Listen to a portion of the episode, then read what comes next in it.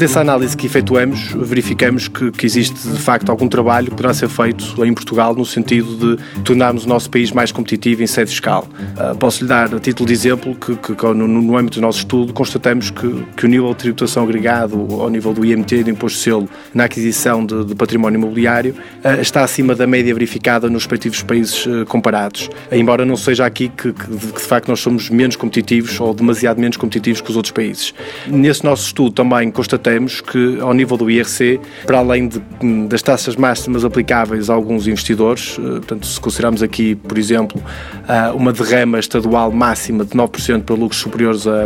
a 35 milhões, existem também alguns aspectos que nos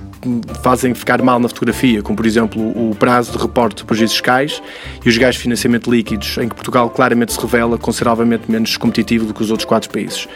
Mas mais do que isto tudo, o ponto mais importante do nosso estudo e onde claramente temos de progredir rapidamente, se não quisermos perder a oportunidade de aproveitar agora o bom momento que vivemos no setor imobiliário em Portugal e, e, passar para um outro nível de patamar de captação de investimento institucional,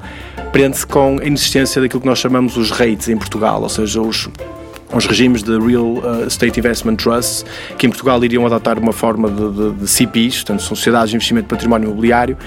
e que, uh, uh, se olharmos, por exemplo, para a Espanha, que está aqui mesmo ao nosso lado, já adotou este tipo de regimes já desde, desde 2009 com as SOCIMIs. Uh, chama aqui a atenção que, que, este regime tem sido um sucesso em Espanha e, e os, os, principais vetores que trazem um sucesso a este regime prendem-se essencialmente por, por exemplo, a obrigatoriedade de distribuição de resultados anuais, uh, por parte destes instrumentos, o que assegura, obviamente, uma maior rentabilidade e liquidez aos investidores e proteção da yield,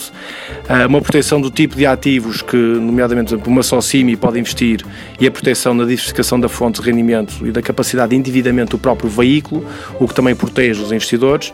e, e, e como é óbvio, um regime fiscal ah, altamente competitivo ao nível deste tipo de, de veículos de, de, de, investimento que está especialmente vocacionado para a produção de atividades de geração de rendimentos de imobiliários de exploração. Uh, portanto, em suma, isso, e sem prejuízo de vários outros aspectos uh, que estão muito bem abrangidos pelo nosso estudo, uh, eu acho que a reflexão mais profunda aqui é que, de facto, temos que introduzir um regime semelhante àquele que existe em Espanha das SOCIMIs, se não quisermos ficar atrás na, na captação de investimento institucional, como Espanha tem, tem brilhantemente feito ao longo dos últimos